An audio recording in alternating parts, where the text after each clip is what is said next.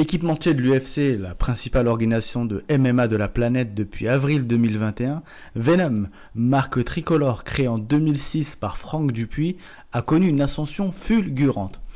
L'occasion, à l'approche de l'UFC Paris le 3 septembre prochain, de recevoir le fondateur de la marque. Il nous raconte son parcours et celui de son bébé entre galère et réussite. Bienvenue dans l'arène podcast, c'est l'épisode 36.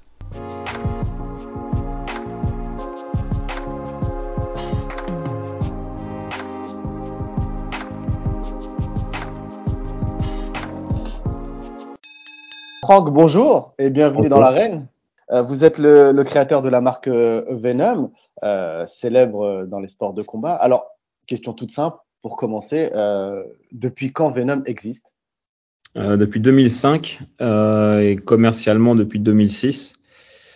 en fait, j'ai créé Venom donc après avoir créé une autre société qui s'appelle, enfin une société qui s'appelle Dragon Bleu, euh, en 2004 qui, qui, était elle spécialisée, euh, qui est ainsi spécialisée dans les sports de combat. Donc l'idée c'était de rendre accessible euh, au plus grand nombre, parce que c'est un marché assez compliqué en termes d'accès, rendre accessible au plus grand nombre des articles pour la pratique des sports de combat. Euh, donc très rapidement, euh, l'expérience Dragon Bleu m'a amené à me poser la question d'enrichir de, l'offre avec des produits sur lesquels j'avais une plus grande maîtrise, parce que l'importation de produits, je faisais principalement de l'importation, parce qu'il y, y, a très peu de, de marques franco-françaises ou de fabrication française, pour ne pas dire aucune. Mhm. Donc euh, tout était importé, et notamment d'Amérique du Sud, puisque Dragon Bleu avait euh, euh, comme spécialisation le, le MMA. initialement, c'était le, le sport de combat qui, qui marchait le mieux sur Dragon Bleu, c'était le MMA.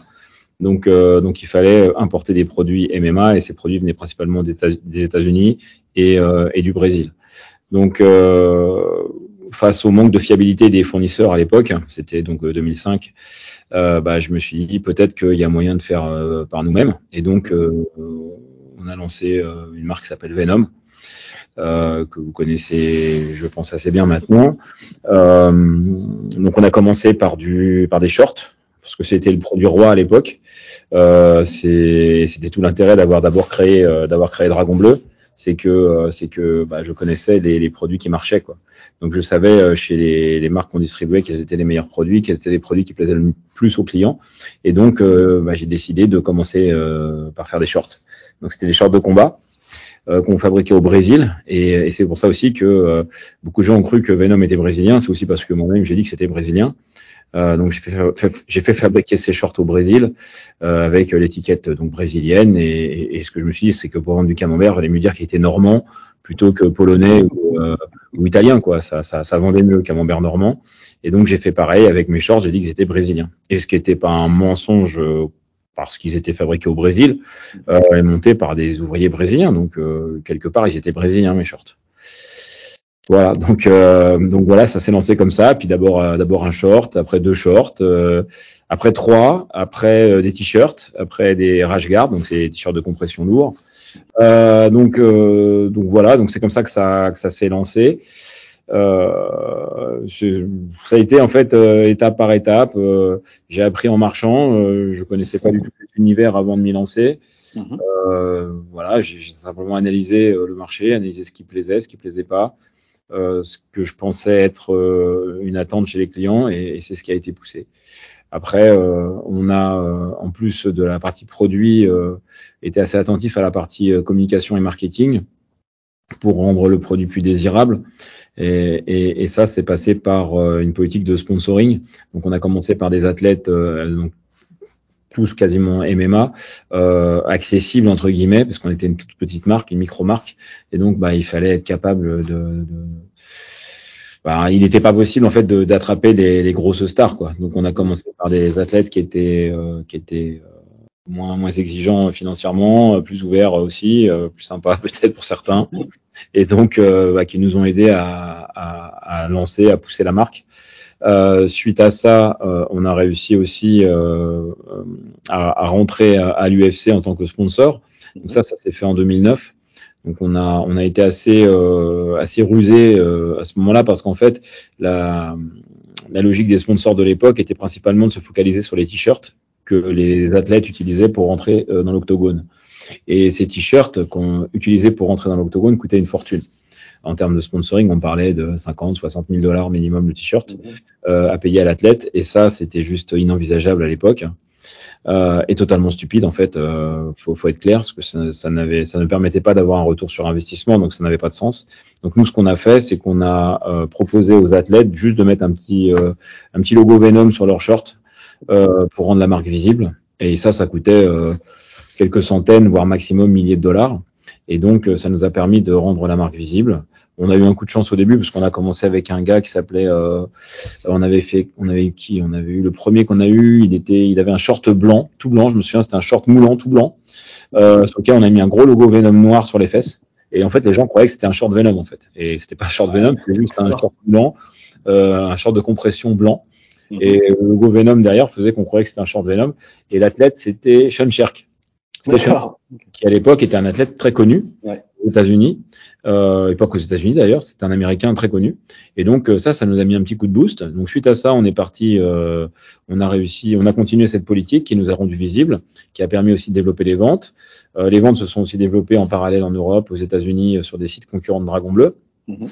Et puis voilà, donc euh, ce qui s'est passé, c'est qu'on a réinvesti. Bah, le peu qu'on gagnait, on le réinvestissait en, en, développement sur les produits, en communication, en marketing. Et puis bah, petit à petit, vous créez, vous créez une marque en fait. Euh, donc euh, donc c'est comme ça que c'est comme ça que ça s'est fait. Euh,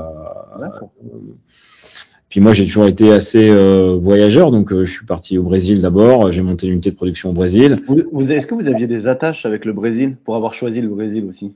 Non. en, fait, en, fait, je connaissais un, un, Brésilien avec qui j'ai travaillé pendant des années, okay. euh, que j'ai rencontré au moment de la création de Dragon Bleu, euh, à qui j'achetais en fait, ce qui me servait d'agent local pour importer des produits. D'accord. En fait, c'était un agent local pour moi qui m'a, qui, qui était l'interface avec les, les, fournisseurs euh, brésiliens.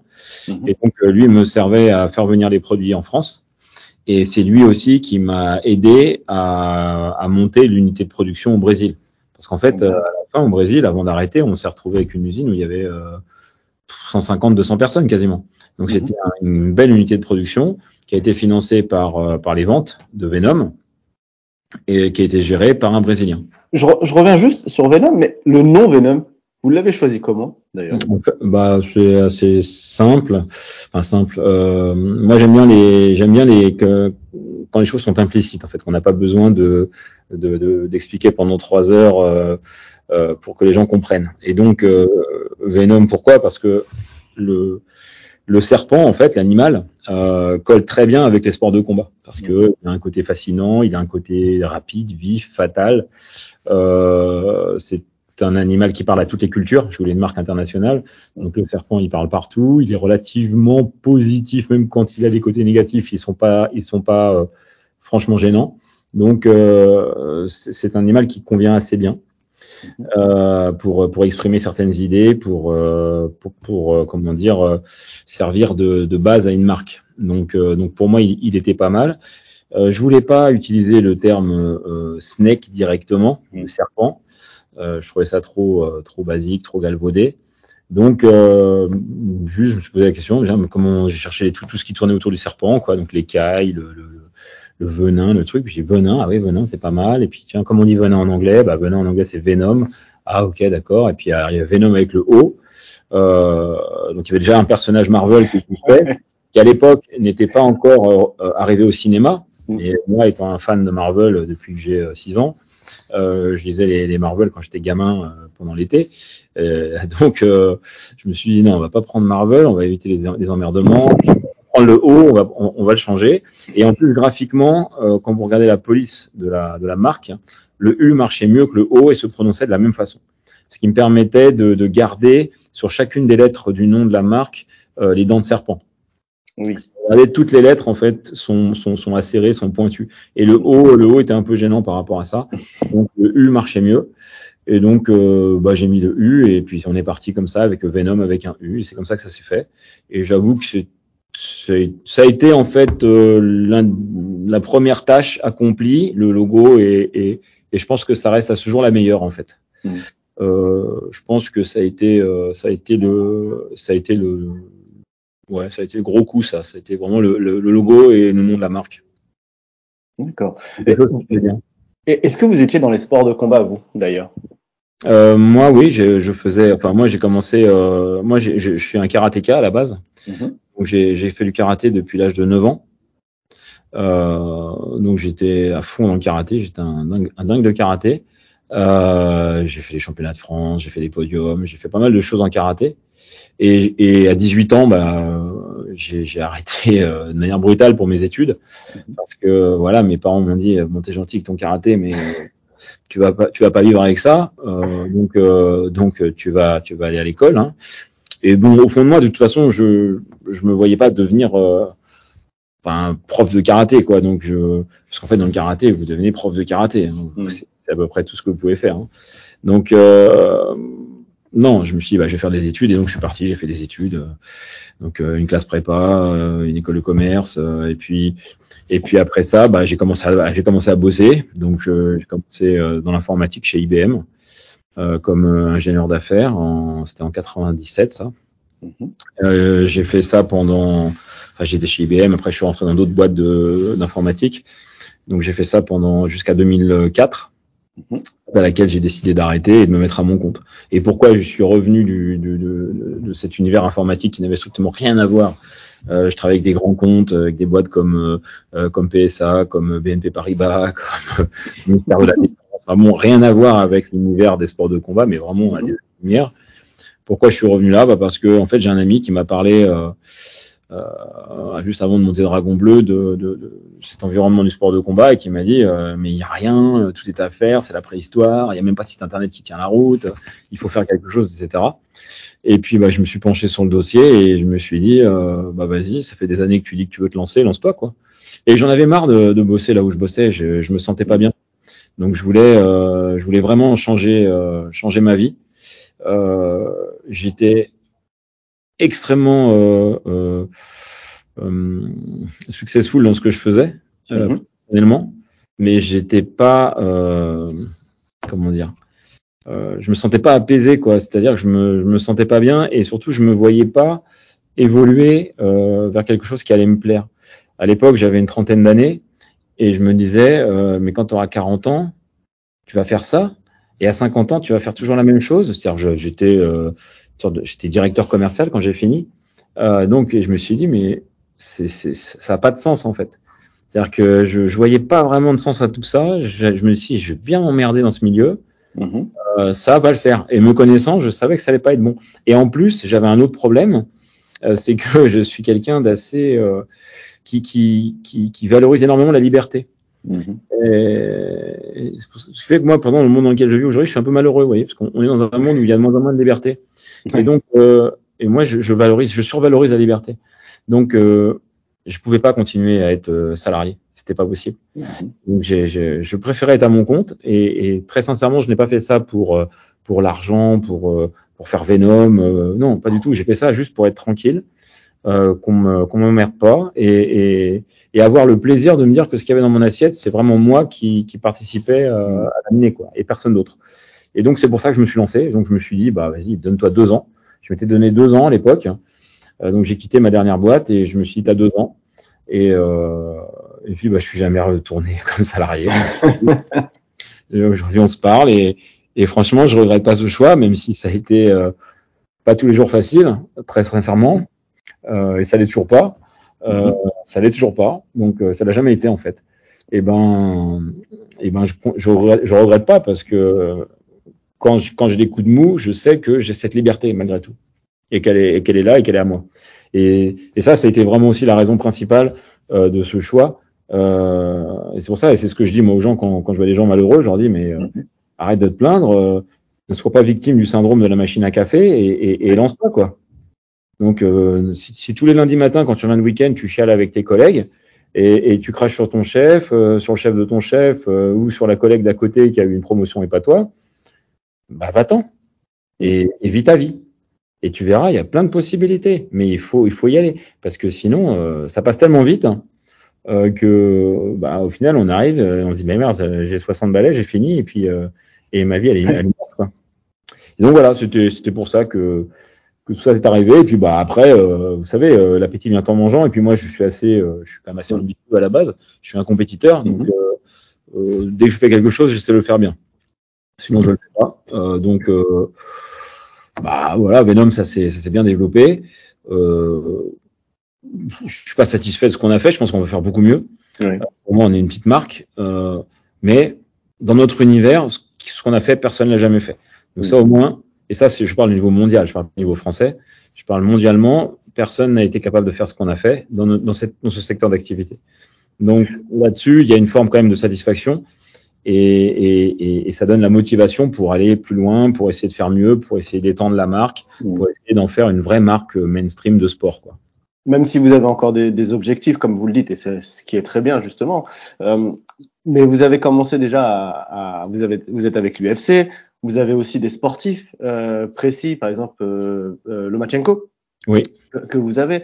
Donc vous avez quand, vous avez quand même un, un large carnet d'adresses entre guillemets de, de, de personnes avec qui vous, vous travaillez. Est-ce que ces personnes avec qui vous bossez, par exemple Lomachenko ou d'autres, est-ce qu'ils vous demandent des, ils ont des demandes spécifiques sur les équipements?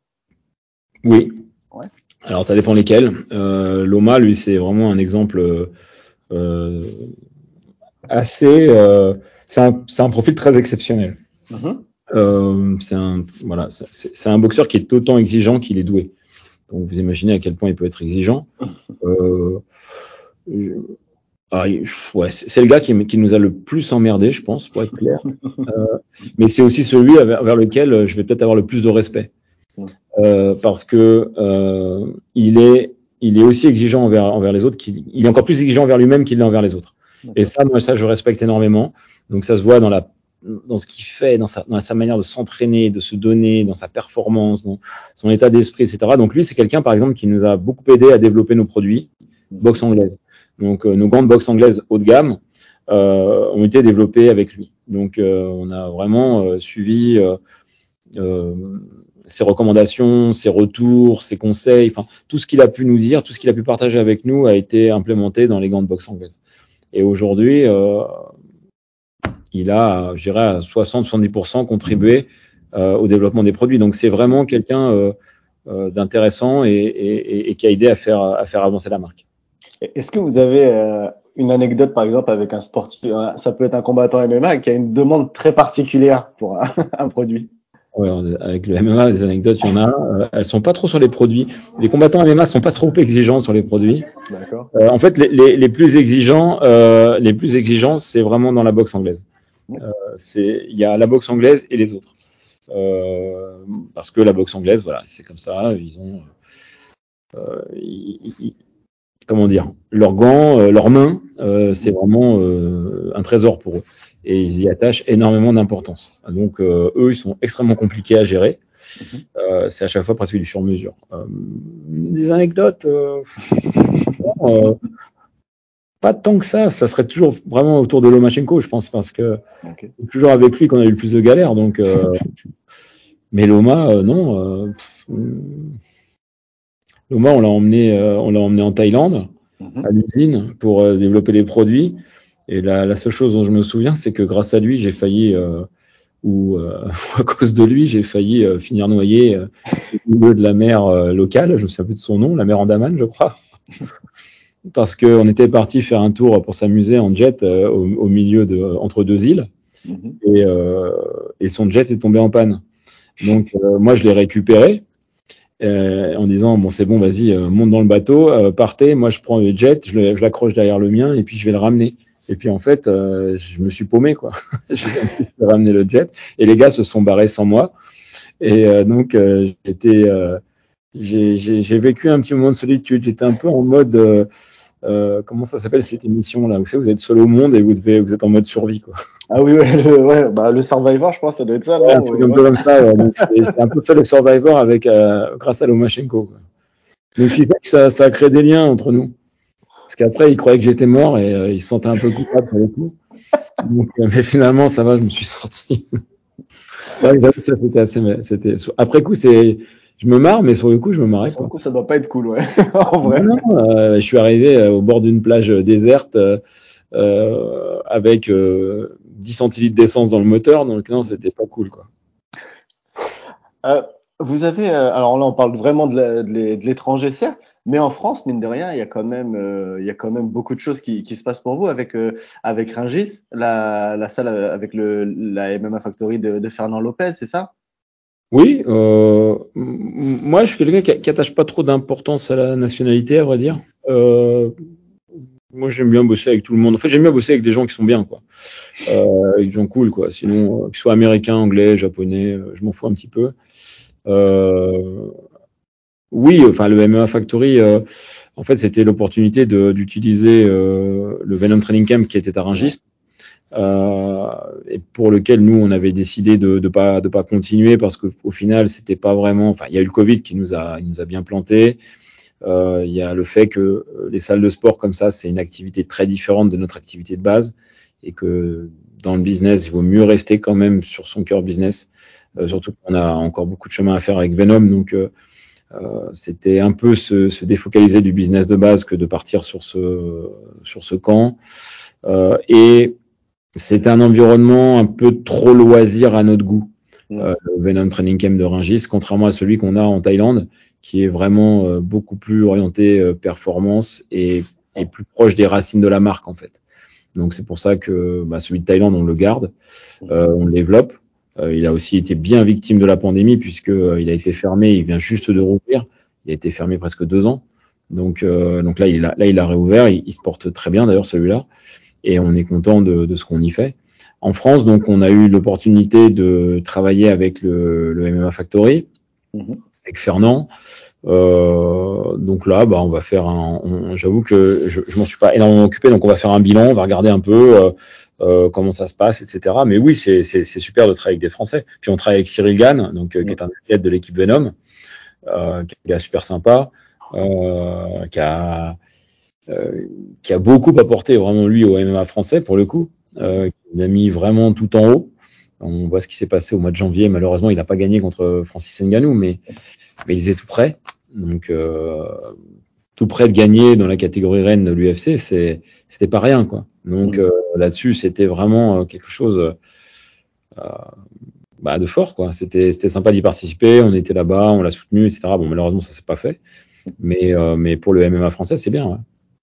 Est-ce que vous allez développer d'autres, euh, d'autres style de, de, training comme ça, que ce soit en France ou, ou à l'étranger? J'imagine, enfin au Brésil par exemple, vous n'en avez pas créé d'ailleurs? Non.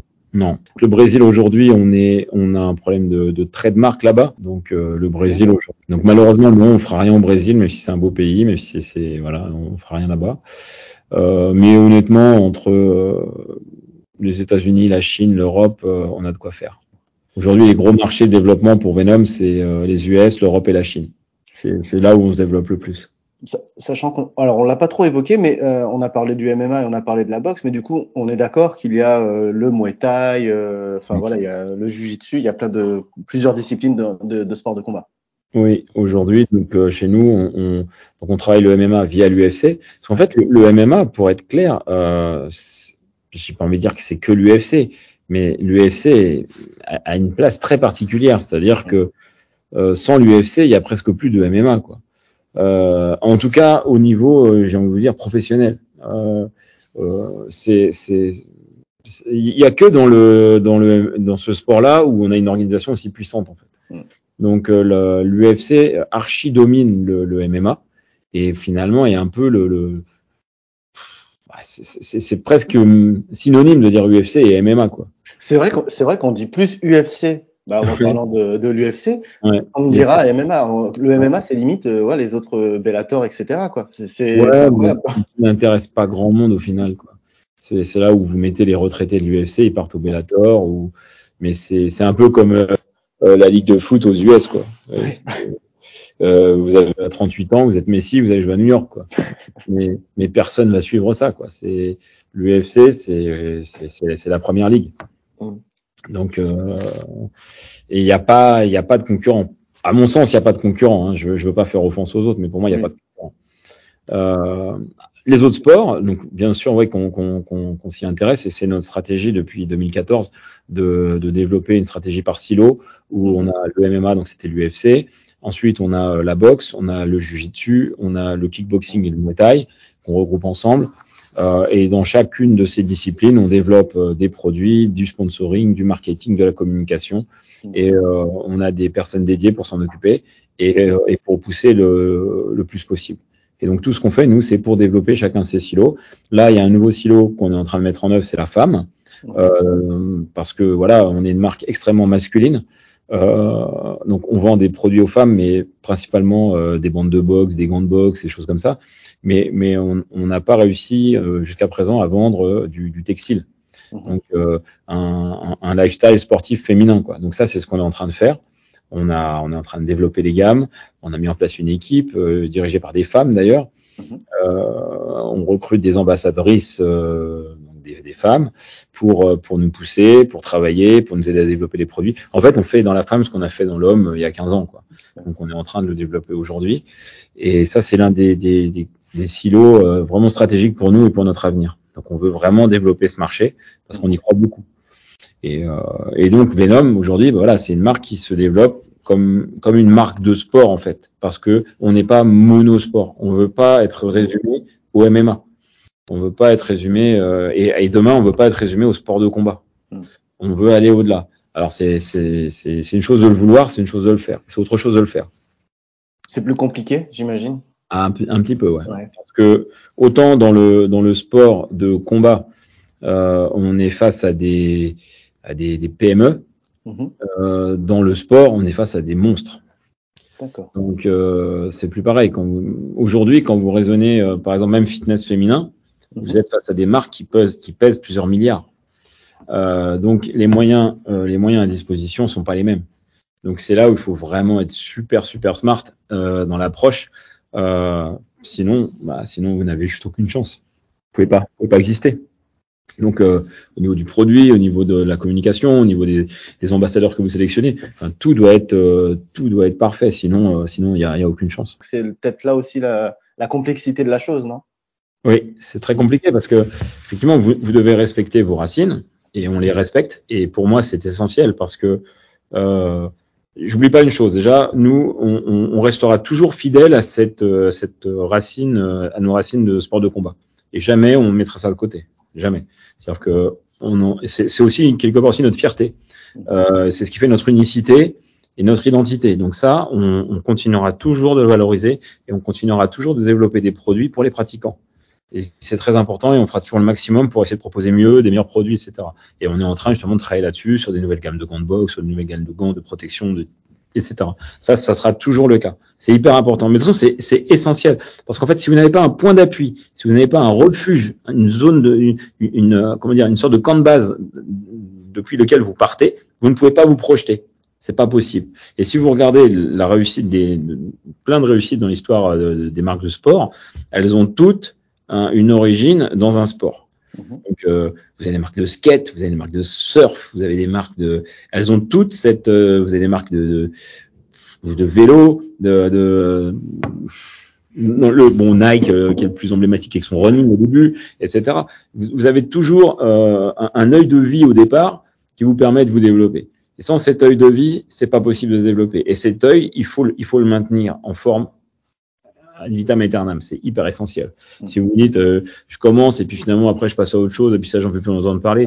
Mais les gars de banlieue qui font du MMA, laisse tomber, oublie, c'est plus, c'est plus mon truc. Pour moi, vous, vous, vous, vous reniez quelque part. On doit être fier de ses origines, on doit les assumer et on doit les porter. Et ça, c'est ça, c'est notre, euh, c'est mon credo, c'est ma conviction. Donc c'est comme ça qu'on avance. Et puis j'oublie pas aussi que bah là, depuis 15 ans, c'est les gens qui font du fight qui nous font vivre. Quoi, hein. Donc, euh, parce que c'est aussi bête que ça, mais c'est eux qui nous font vivre. Ils achètent nos produits, donc euh, on vit grâce à eux. Donc ça, nous, on l'oublie pas.